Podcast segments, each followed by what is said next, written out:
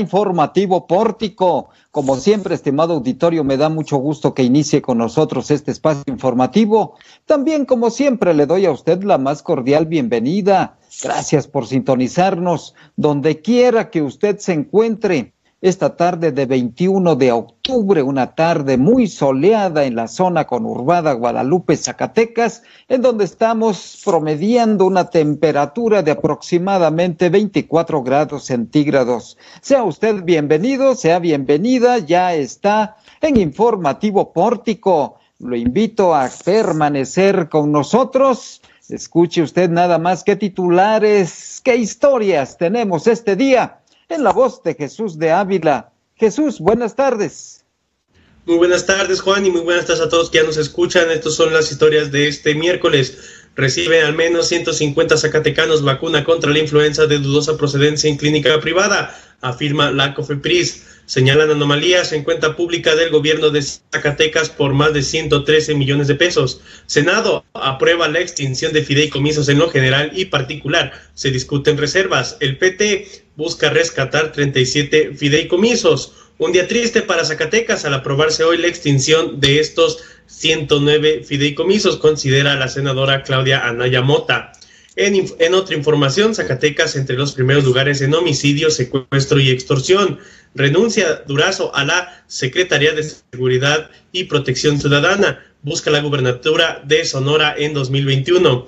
Lamenta Saúl Monreal guerra sucia con narcomantas contra David Monreal. Industria minera ha impulsado economía zacatecana en esquema business to business. Se han, se han reparado 9.200 baches aproximadamente por el ayuntamiento de Zacatecas. Papa Francisco respalda unión legal entre personas del mismo sexo. Y la voz para conectar a las personas será el tema de la colaboración de Karina de León. Si ya le puso play, quédese con nosotros. Yo creo que ya, ya le pusieron play, Jesús.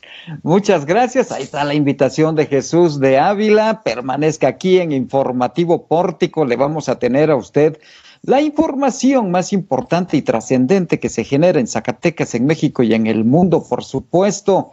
También en unos momentos más vamos a tener una entrevista en plataforma con con el presidente de Coparmex Zacatecas, Alejandro Enrique Suárez del Real. Hay una nueva organización ciudadana que se llama México Sí.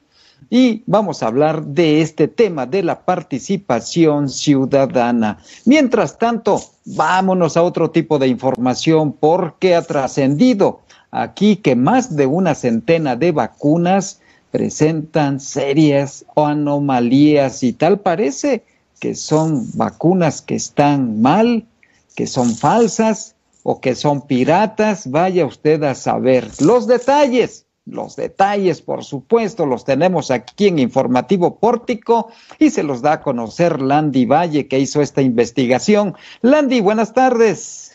Hola, ¿qué tal Juan? Muy buenas tardes y buenas tardes a todos los que nos ven y escuchan. Y bueno, comentarles que luego de que la Comisión Federal para la Protección contra Riesgos Sanitarios alertara sobre lotes de vacunas antiinfluenza de Fluzón y Vaxigrip que no están comercializando en el territorio nacional, en el estado de Zacatecas se denunció a una empresa por aplicación de biológicos contra influenza sin una licencia sanitaria.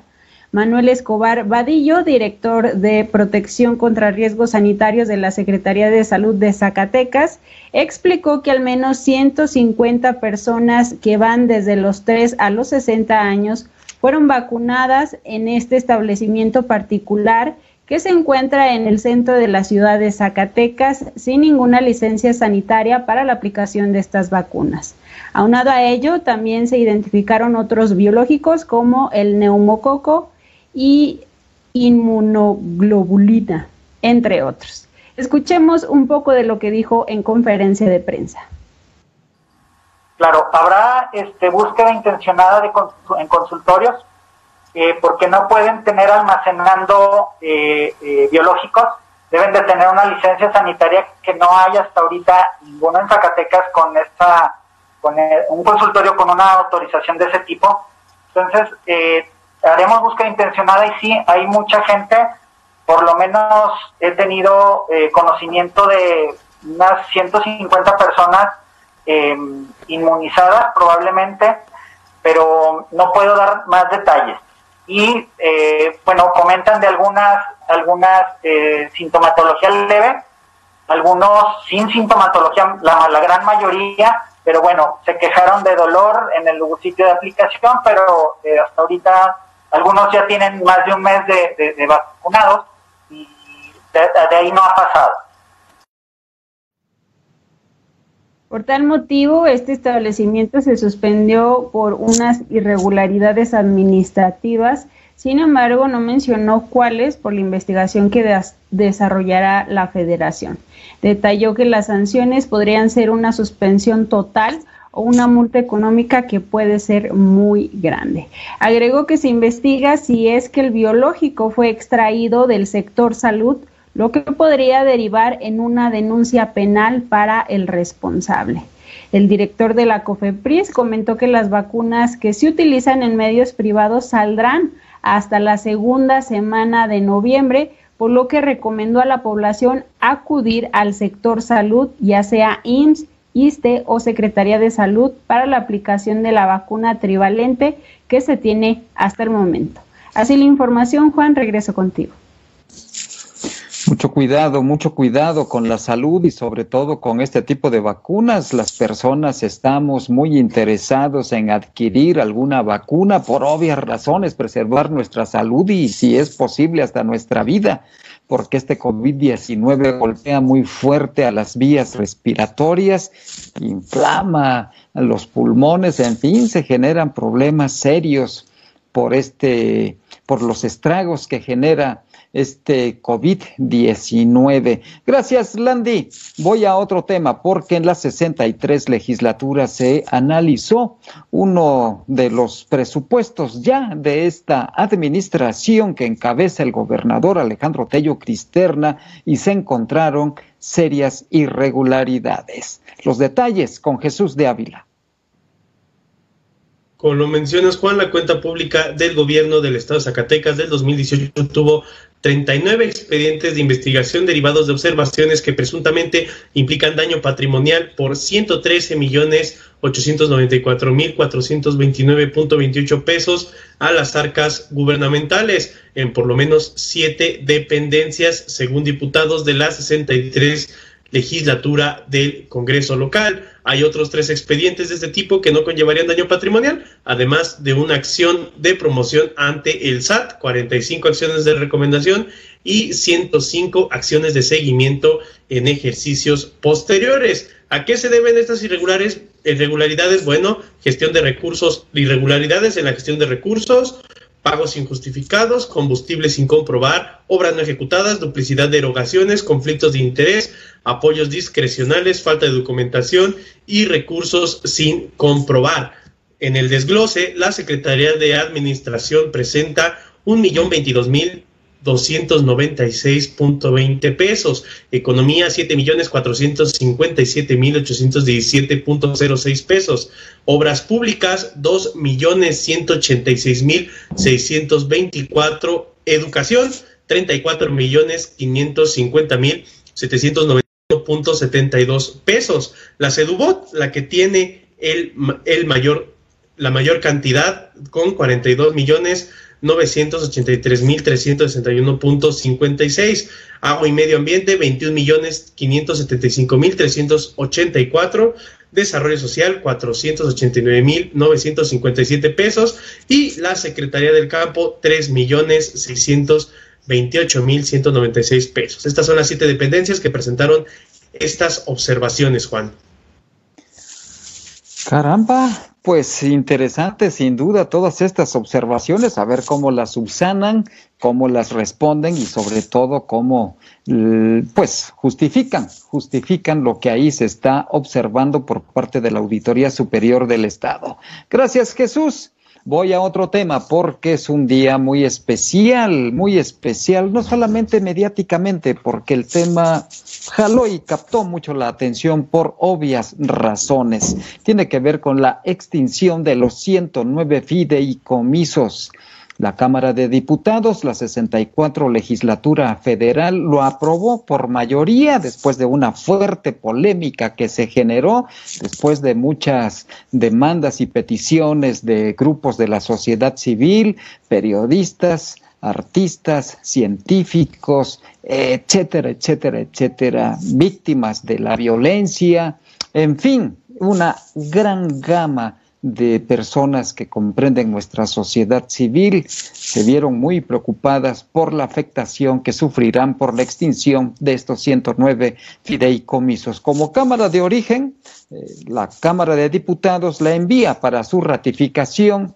a la Cámara Revisora, que es en este caso el Senado de la República. Y el Senado le dio fast track rápido a pesar de los bloqueos en reforma a pesar de las manifestaciones en la vieja casona de Jicotencatl y este día, esta mañana, después de casi 12 o 13 horas de discusión, se aprobó ya esta extinción de los fideicomisos. Ya no habrá fideicomisos y el manejo discrecional lo hará el Ejecutivo Federal. Los detalles los tiene Araceli Martínez. Araceli, buenas tardes.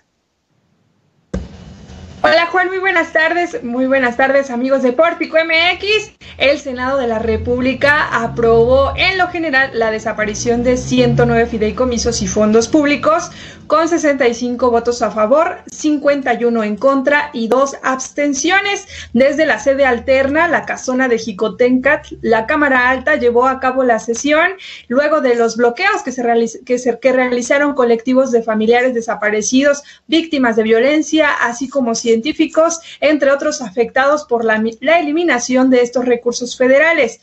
Durante la votación, el senador de Morena, Germán Martínez, fue el único que se mantuvo en contra. Tras una sesión maratónica de poco más de 11 horas de discusión, también se aprobó en lo particular la minuta. Eh, rechazaron las más de 150 reservas presentadas por el bloque de contención del PRI, PAN, PRD, Movimiento Ciudadano y también se les unió el Partido del Trabajo. Y bueno, ante esto, obviamente el presidente Andrés Manuel López Obrador reaccionó en su, en su conferencia matutina y esto fue lo que dijo. Primero quiero expresar mi agradecimiento a los legisladores, tanto a diputados como a senadores porque se aprobó eh, la ley para eh, suprimir estos fideicomisos, fondos que se manejaban sin transparencia, sin control, en los que había discrecionalidad, es decir, eh, no había fiscalización, no eh, se tenían cuentas claras y eh, hay eh, indicios, inclusive denuncias de corrupción por el mal manejo de estos fideicomisos. Llama también durante la conferencia matutina conocida como la Mañanera, María Elena Álvarez Bulia, directora general del CONACIT, informó que de 2013 a 2018, periodo del gobierno del, del expresidente Enrique Peña Nieto, por medio de fideicomisos y de apoyos fiscales vía CONACIT se transfirieron 41.624 millones de pesos a empresas privadas. Esto fue lo que informó. Se habían realizado en este caso me enfoco aquí de 2013 a 2018, transferencias millonarias al sector, al sector privado vía CONACIT. Y entonces podemos ver aquí que solamente a través de los fideicomisos se transfirieron más de 15 mil millones de pesos y a, y a través de un programa, este programa PAY, que es un programa eh, fiscal tanto bueno que también Andrés Manuel López Obrador detalló que próximamente en las conferencias se van a detallar cada uno de los fideicomisos y de las extinciones porque, bueno, él reafirma que van a existir los recursos, pero de manera directa. pero sobre todo hubo reacciones en todo este ámbito de, que se ha creado por la polémica de la extinción de los fideicomisos y bueno, regreso contigo, Juan, para, para abordar estas reacciones importantes.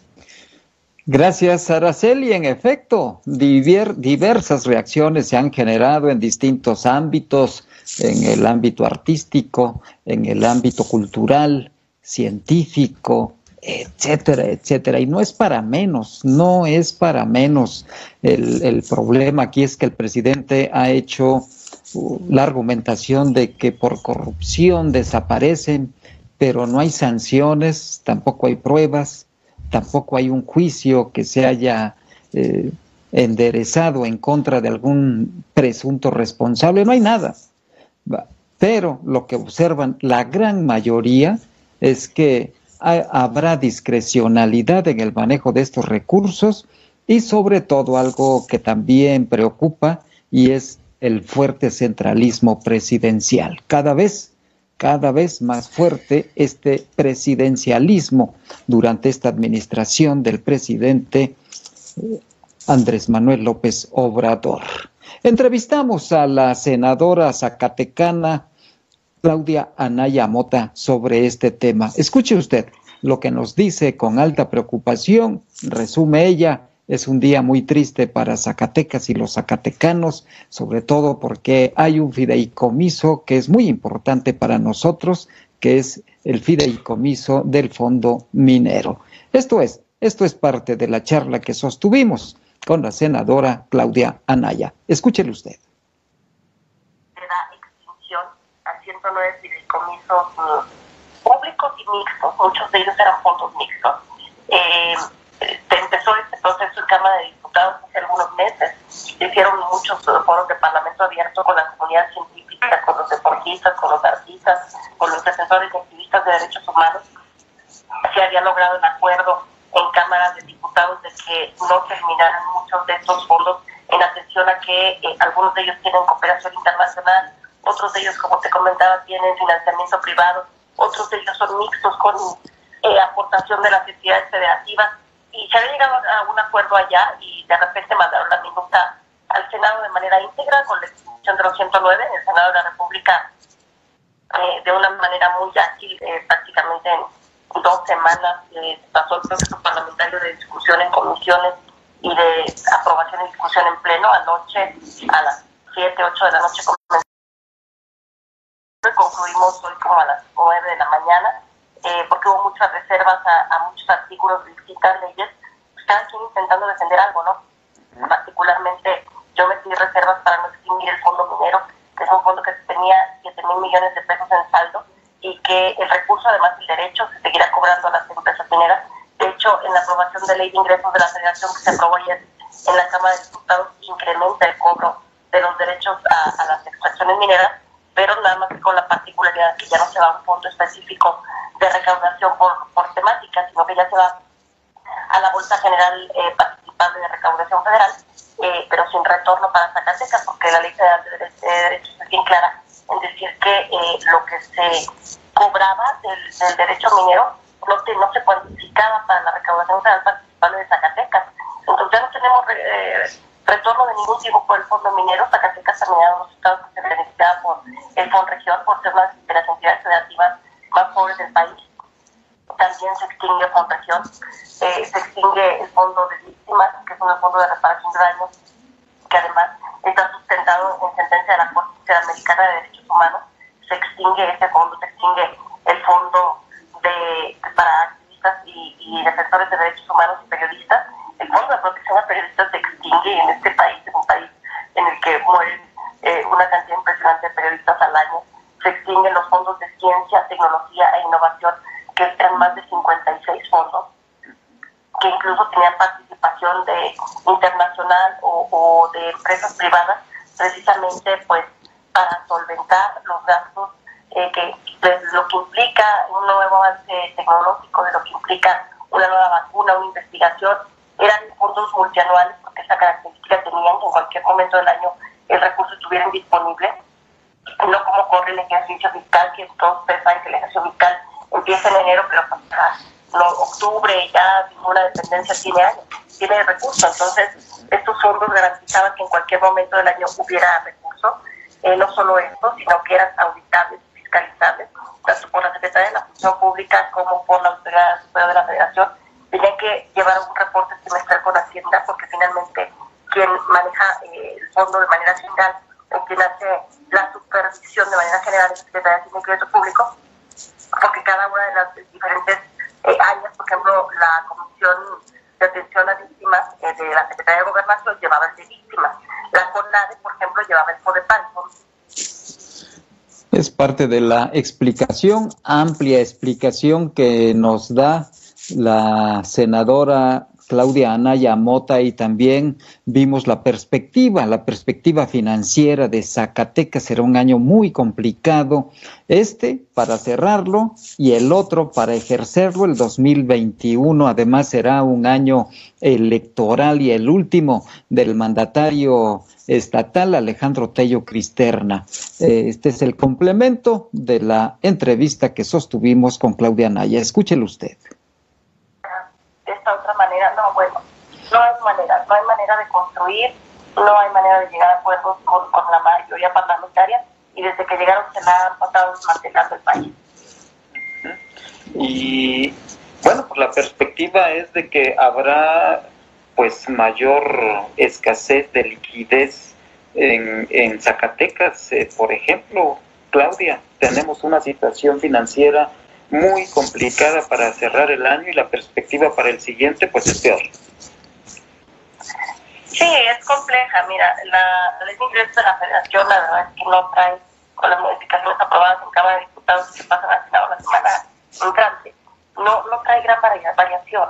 Entonces, eh, lo que yo te había comentado en una entrevista que tú y yo habíamos tenido ya anteriormente, no, no cambia, pues la proyección para el presupuesto de ingresos de Zacatecas eh, del 2021 no cambia, es un presupuesto complejo eh, que implicará muchos retos para la administración pública local, que implicará muchos sacrificios para el servicio público y, para los zacatecanos, por ende. Entonces, yo la verdad no comparto esta visión tan centralista y la verdad que siempre fui, cuando fui diputada, con una visión mucho más federalista, ahora que soy senadora de la República, pues tengo muy consciente que mi, mi representación para el Estado de Zacatecas en todo momento he tratado de defender los fondos, los proyectos.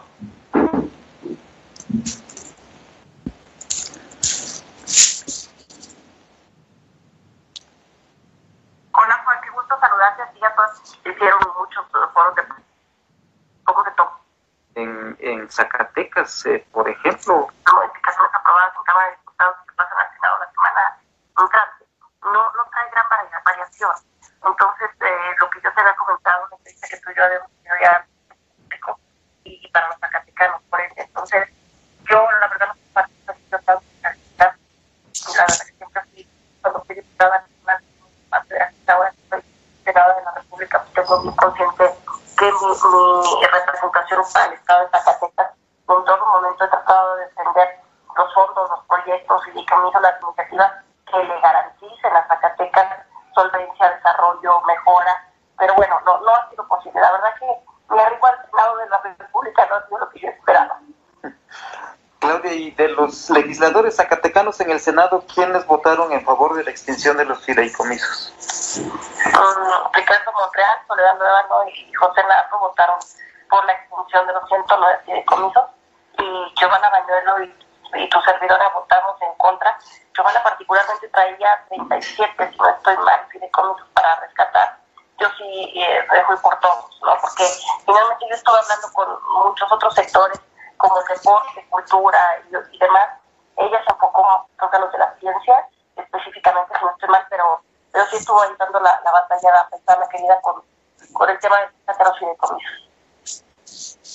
Pues esto es parte de esta entrevista que sostuvimos hace unos instantes con la senadora Claudia Anaya Mota y también Jesús de Ávila rescata por ahí una participación de la senadora del Partido del Trabajo, Giovanna Bañuelos. Adelante con esta participación, Jesús. En este mismo tema de los fideicomisos, la senadora por el Partido del Trabajo, Giovanna Bañuelos, señaló que se buscará rescatar 37 fideicomisos y principalmente aquellos que apoyan exbraceros, personal del campo, innovación, tecnología y ciencia. Escuchemos lo que dijo Giovanna Bañuelos. Todos los fideicomisos se han empleado de manera incorrecta. En el grupo parlamentario del Partido del Trabajo tenemos claro que en este, como en otros asuntos, existen honrosas excepciones.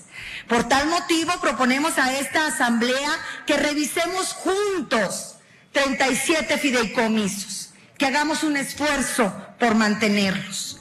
De extinguirlos se afectaría a sectores de los cuales el PT, a los cuales el PT no les puede dar la espalda. No podemos traicionar a nuestros campesinos, a las víctimas de la violencia. No podemos ignorar las demandas de los exbraceros. No debemos dejar en la indefensión a los periodistas. No podemos sumir más en la pobreza a todos aquellos pueblos que subsisten de la minería. No debemos dejar a la deriva a aquella población afectada por desastres naturales. Tampoco podemos ser omisos e indiferentes en la defensa de nuestro ecosistema, en la protección y cuidado de nuestro medio ambiente. De igual manera, la senadora Giovanna Bañuelos señaló que, pues, a pesar de que estuvieron del lado del presidente de la República en las elecciones y están a favor de la cuarta transformación, pues hay veces que al presidente se le debe decir no. Así dijo la senadora Giovanna Bañuelos. Y en otros temas, en temas de seguridad, mi compañera Landy Valle tiene información. Gracias Jesús. Y bueno, comentarles que durante el informe mensual del titular de la Secretaría de Seguridad Pública y Protección Ciudadana, Alfonso Durazo Montaño, colocó a Zacatecas entre los primeros lugares en homicidio doloso, secuestro y extorsión. De acuerdo a la información del Secretariado Ejecutivo del Sistema Nacional de Seguridad Pública, las cifras acumuladas de enero a septiembre del 2020, Zacatecas ocupa el quinto lugar a nivel nacional en la tasa por cada 100.000 habitantes de las víctimas de homicidio doloso con el 44.3%, superando la media nacional del 20.5%. Por encima se encuentra Guanajuato, Chihuahua, Colima y Baja California. En comparativa de enero a septiembre del 2019 con el 2020, Zacatecas aumentó su porcentaje de homicidios dolosos en un 9% por cada 100.000 habitantes. El mapa de calor de homicidios dolosos muestra que Zacatecas tiene altos niveles de violencia donde destaca el municipio de Fresnillo con un nivel extremo, según informó Alfonso Durazo. Asimismo, las cifras acumuladas durante el mismo periodo en el tema de secuestros son de 39 casos en el estado de Zacatecas, ubicándolo en el segundo puesto a nivel nacional por cada 100.000 habitantes, con un 2.34%, donde el único estado que lo supera es Morelos, con 2.94%. Cabe destacar que la variación porcentual en el caso de secuestros de enero a septiembre de 2019 al 2020 hay una disminución en Zacatecas del 9.9%. En el delito de extorsión, el Secretariado Ejecutivo del Sistema Nacional de Seguridad Pública registró en Zacatecas 283 casos en el mismo periodo, colocándolo en el primer puesto por cada 100.000 habitantes con el 16.98%, cuando a nivel nacional se habla del 4.98%. Cabe destacar que el gobierno federal reportó un aumento en los homicidios dolosos este 2020 a nivel nacional en comparativa al 2019 del 1% de 25.971 casos en 2019 a 26.231 este 2020. Asimismo, aumentó la violencia familiar en un 2.7%, la trata de personas en un 2.4% y delitos de la delincuencia organizada en un 29.4%. Esta fue la información que se presentó en el tema de seguridad, pero también Alfonso Durazo, eh, realizó pues, un anuncio y mi compañera Araceli Martínez nos tiene la información.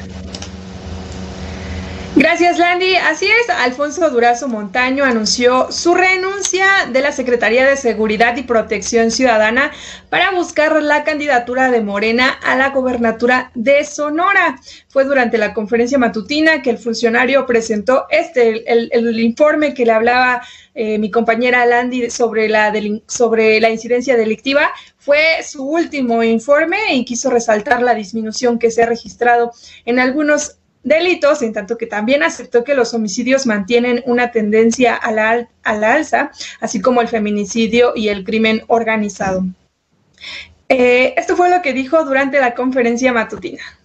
Eh, esto no se acaba hasta que se acaba, pero en este momento puedo decirles a ustedes que he decidido atender el llamado de la militancia de Sonora para eh, buscar la gubernatura del Estado. Consecuentemente, presentar mi renuncia a esta oportunidad de carácter histórico que me brindó el presidente de la República, porque no solo la veo como eh, la invitación a eh, ser secretario de Seguridad y Protección Ciudadana, sino a contribuir para esta transformación de fondo que nos hemos propuesto lograr en el país. Veo a la 4T como un hecho insigne en la historia de nuestro país. Y bueno, el presidente Andrés Manuel expresó su agradecimiento al trabajo de Alfonso Durazo y declaró que hasta le ha pedido al funcionario que se quede en su gabinete, pero que respeta sus aspiraciones políticas. Al ser cuestionado sobre los pendientes que deja en la dependencia, señaló que la señaló que la conclusión de consolidar institucionalmente a la Guardia Nacional, además del proyecto para mejorar las policías estatales y municipales. No quiso hacer ninguna recomendación en lo particular para, para su sucesor, pues dijo que esta designación será atinada por parte del presidente. Y bueno, ahí hubo de todo. Flores y rosas. Regreso contigo, Juan. Flores y rosas, no.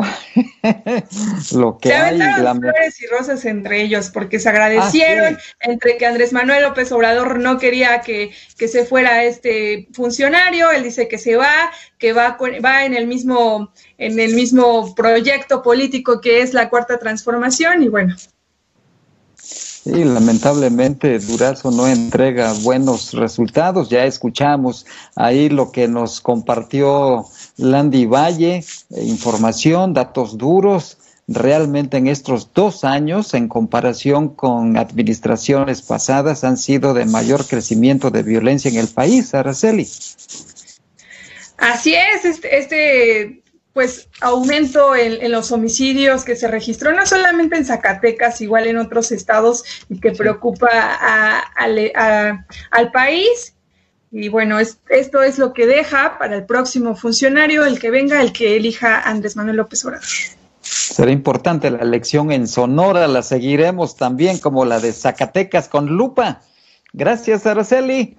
Regreso con Landy Valle porque ella tiene información precisamente en materia de seguridad. Ayer le dábamos a conocer la aparición de algunas narcomantas que pusieron sobre todo en la zona conurbada de Fresnillo. Landy Valle tiene reacciones de Saúl Monreal al respecto. Adelante, Landy. Bueno, pues luego de que se difundieran narcomantas en el municipio de Fresnillo, donde se involucraba a David Monreal con un grupo delictivo, el alcalde Saúl Monreal Ávila comentó que es parte de la guerra sucia. En conferencia de prensa, el mandatario municipal mencionó que confía en las autoridades para la investigación del hecho con el objetivo de dar con los responsables y para bien de todos y de la misma ciudadanía. Escuchemos un poco de lo que dijo en conferencia de prensa. qué lamentable, este tipo de guerra sucia, este tipo de malinformación, lo único que daña es a todos, todos los a todos Zacatecas, que deseamos que no sea un mal inicio de un proceso eh, amañado de guerra sucia y que se quiera eh, desvirtuar muchas cosas. La verdad sería lamentable. Yo hago votos y deseo a todos, incluso yo les he dicho, tenemos que actuar todos con responsabilidad y que estas cosas dañan, laceran la imagen de todos los fresnillenses y todos los zacatecanos. Lamento. Expuso que este tipo de acciones solo dañan la imagen de los fresnillenses y de los zacatecanos, por lo que calificó la acción como lamentable, ruin y muy baja. Por ello, exhortó a las autoridades a su investigación para clarificar y dar resultados de este tipo de sucesos. Así la información en temas de seguridad. Juan, regreso contigo. Pues es parte también del escenario, del escenario que se nos está presentando aquí en Zacatecas, un escenario que parece que se va a calentar y bastante. Gracias, Landy. Regreso con Jesús de Ávila porque tiene información importante sobre la industria minera, una de las principales actividades que generan empleos aquí en Zacatecas. Adelante, Jesús. El día de hoy fue la comparecencia del secretario de Economía, Carlos Bárcena Pous, ahí en la 63 legislatura, con motivo de la glosa por el cuarto informe de gobierno de Alejandro Tello, en donde señaló que gracias a la industria minera, pues varios, varias otras empresas de Zacatecas dentro del ramo manufacturero y de proveedores de otros ámbitos se han visto beneficiados gracias a la minería, precisamente en este en este ámbito que se llama business to business, que es el apoyo que da un negocio a otro negocio, en este caso la industria minera, a las empresas zacatecanas. Escuchemos lo que dijo Carlos Barcenapó. Que debe ser lo que nos mueve a la política pública. Uno es cómo estas empresas generan y desarrollan talento en nuestro estado y segundo, es cómo se encadenan y le dan oportunidades de desarrollo a las empresas locales. Eso creo que ha sido. Y la pregunta es, pues, ¿qué hemos hecho? Uno, por primera vez, y nos da muchísimo gusto, un inicio de un proyecto minero va a estar anclado con empresas locales, en el caso Camino Rojo.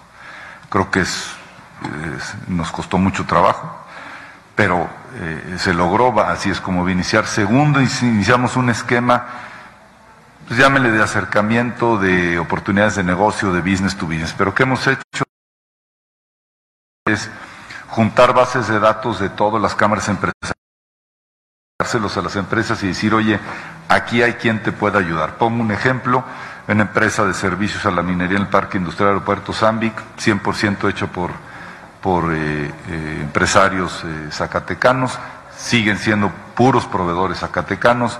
Con Lear Corporation lo hicimos, trajeron a su personal de Ciudad Juárez, ya tienen casi 34 proveedores zacatecanos. Entonces, esto es algo que si ya empezó no lo debemos de parar y tiene que ser parte de la política pública. La lógica. En este ámbito señaló que pues se debe hacer política pública en materia de economía bajo este rubro, ya que bueno, la minería se ha comprobado que apoya a las mismas empresas y proveedores de aquí de Zacatecas, a pesar de que, bueno, la minería se ha visto envuelta en pues ciertos escándalos por parte de algunas de algunas comunidades que se dicen afectadas por este por esta industria, sin embargo, pues bueno, él, él argumenta que gracias a esto es un gran detonante para la economía local, Juan. Gracias Jesús, un detonante, una industria estratégica que además se ha descuidado también la generación de estabilidad ahí en esta industria que ha sido muy presionada por algunas organizaciones sociales, políticas, y han denunciado incluso chantaje económico por parte de algunos actores y esto no se ha cuidado debidamente por parte de la Secretaría de Economía. Gracias Jesús. Hago ahora un enlace telefónico con Alejandro Enrique Suárez del Real, presidente de Coparmex. ¿Cómo estás Alejandro? Buenas tardes. buenas tardes, Oye, pues hay un, un, organismo de reciente creación, tiene unas cuantas horas de haberse ya socializado, de haberse compartido con la sociedad mexicana, por México, sí. Si nos puedes platicar un poco de cuáles son los objetivos y los integrantes de esta organización social ciudadana, Alejandro. Sí, bueno, es un movimiento que se está gestando desde la sociedad civil, en específico de organismos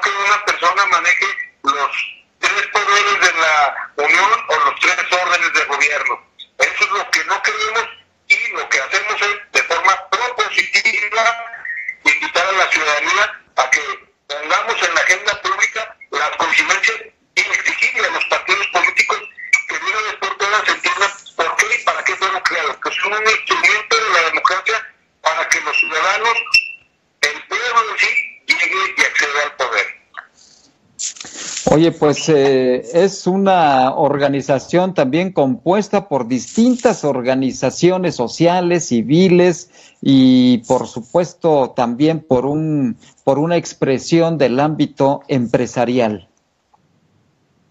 Sí, desde luego eh, es muy amplia. Ayer para el lanzamiento, poderla conocer, eh, eh, teníamos al menos, digo al menos, 400 organizaciones de la sociedad civil a nivel nacional y más de 6.000 ciudadanos que ya se inscribieron en esta plataforma que se llama sípormexico.org y lo pueden hacer de manera eh, conjunta, es decir, como organización o de manera individual como ciudadano. Y lo importante es que estén todos los ciudadanos que quieren cambiar a su país, a su estado o a su municipio. Oye, pues importante, seguiremos analizando a esta organización que es una apuesta propositiva para la construcción de un mejor país, Alejandro. Sí, lo que buscamos es que eh, no, no, sigamos abonando este clima de polarización y diciendo no, basta o frenar cosas. Lo que nosotros queremos es sí ser propositivos, sí cambiar eso, decir qué queremos y lo más importante, porque todo el mundo nos ha dicho qué quiere, pero no cómo. Y es lo que nosotros buscamos, poner en la gente pública los qué y los cómo de lo que sí queremos como país y es a lo que se está convocando a todos los organismos de la sociedad civil y a todos los ciudadanos.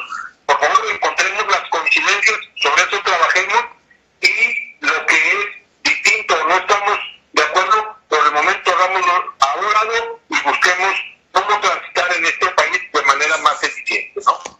Claro, es una apuesta muy fresca, distinta, diferente y sobre todo que permite la construcción de una mejor ciudadanía.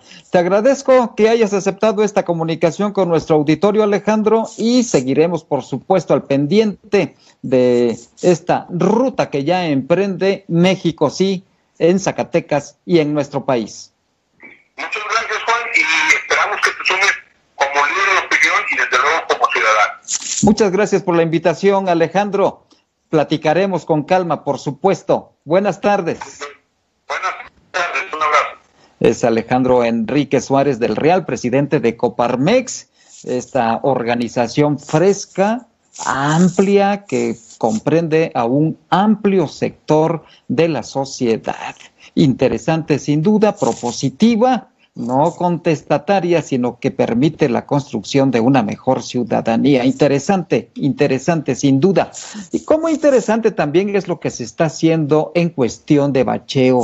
Zacatecas y Guadalupe tienen, pro bueno, el estado en general, pero vámonos, vámonos por partes. Zacatecas y la zona conurbada tienen problemas serios de bacheo, pero se está haciendo algo. Hoy, hoy, eh, Jesús de Ávila trabajó una información al respecto y hay un número importante de baches que están tratando de ser rellenados de alguna forma para evitar este, esta problemática urbana que ya tenemos en algunas vialidades, Jesús.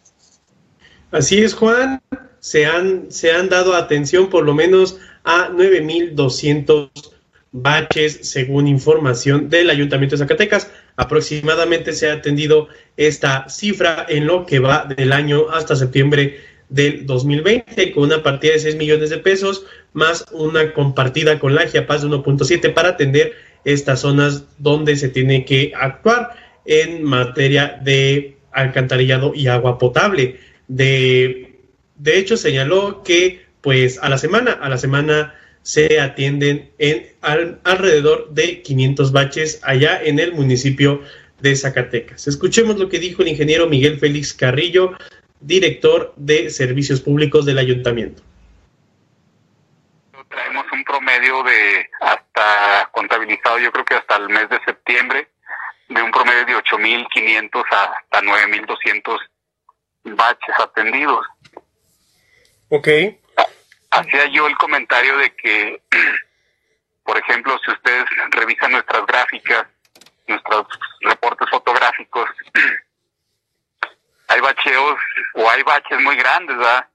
De hasta más de 20 metros cuadrados o, líneas de zanjas de, de tomas de agua o, reparaciones que le hacemos a Chiapas, pues hasta más de 20, 20 metros, 40 metros. Entonces, para tomar un estándar en mediciones, pues un bache es un metro cuadrado.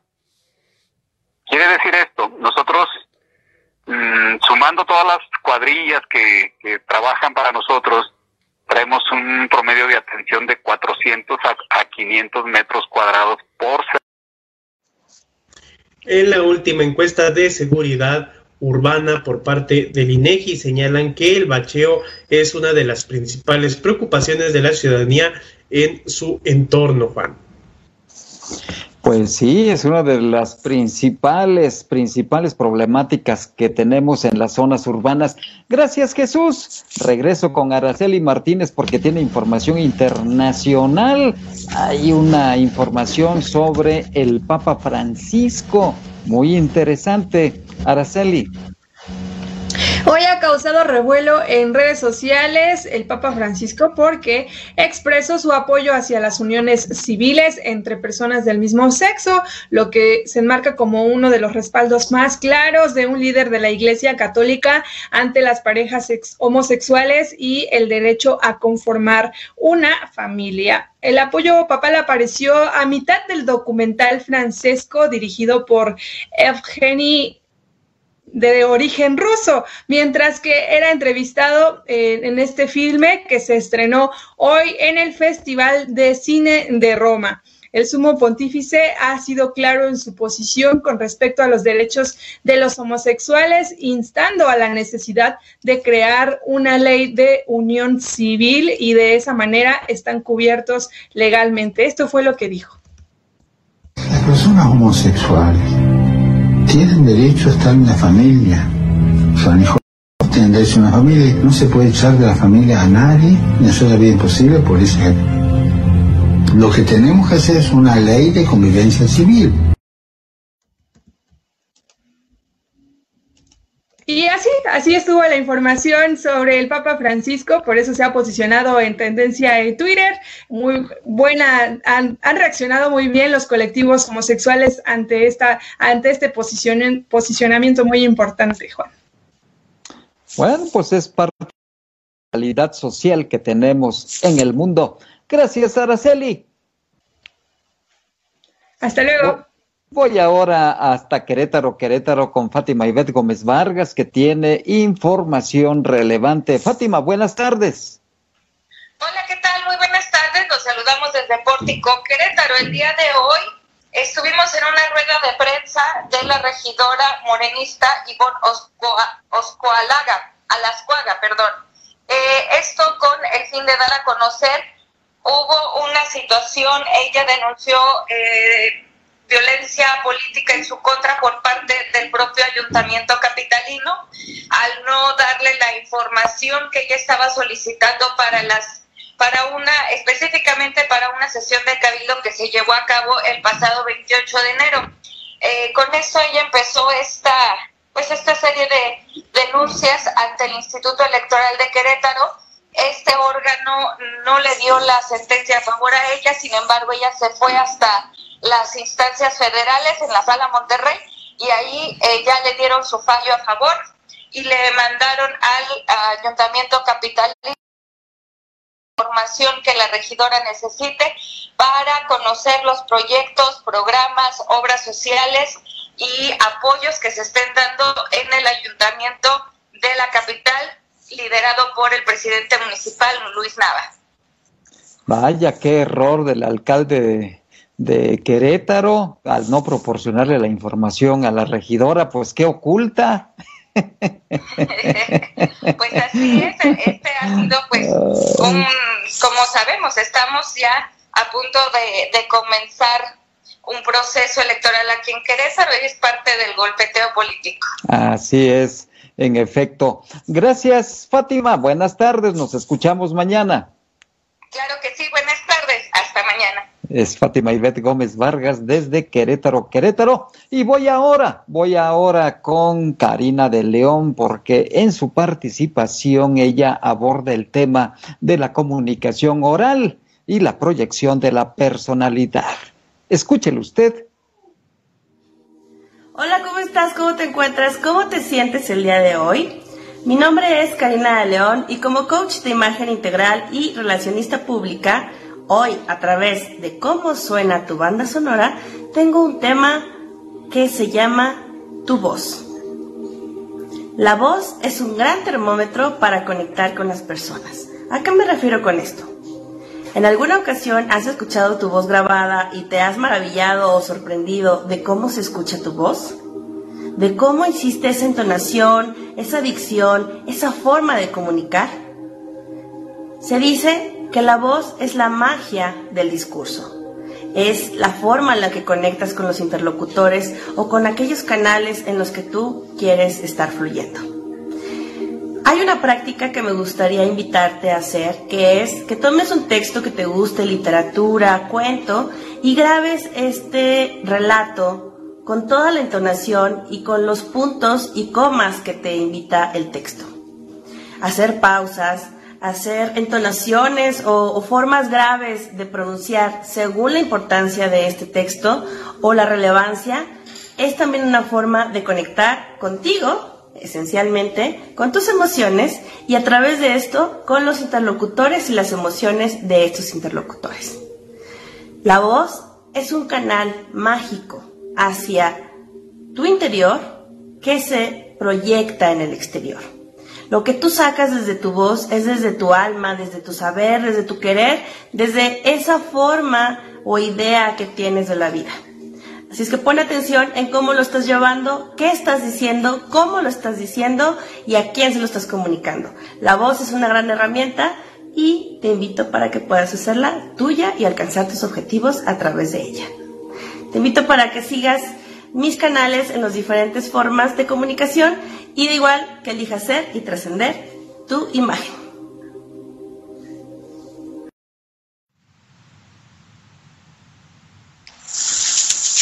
Finalmente le doy a conocer a usted, está enviando una información, la vocería de seguridad dice que rescataron a una menor víctima del secuestro virtual. Eh, en el municipio de Guadalupe, una menor de 15 años, víctima de extorsión telefónica en su modalidad de secuestro virtual. Con esta información llegamos al final de nuestro informativo pórtico. Gracias por el favor de su atención, gracias por su confianza pero sobre todo también gracias a este equipo pórtico que permite que usted esté debidamente informado e informada. Gracias a Jesús de Ávila, Araceli Martínez, a Landy Valle, gracias también a Fátima Ibet Gómez Vargas y por supuesto a nuestro gurú informático que hace maravillas y a veces milagros a Omar Reyes. Soy Juan Gómez. Como usted muy rico y sobre todo, cuídese mucho. Hasta mañana.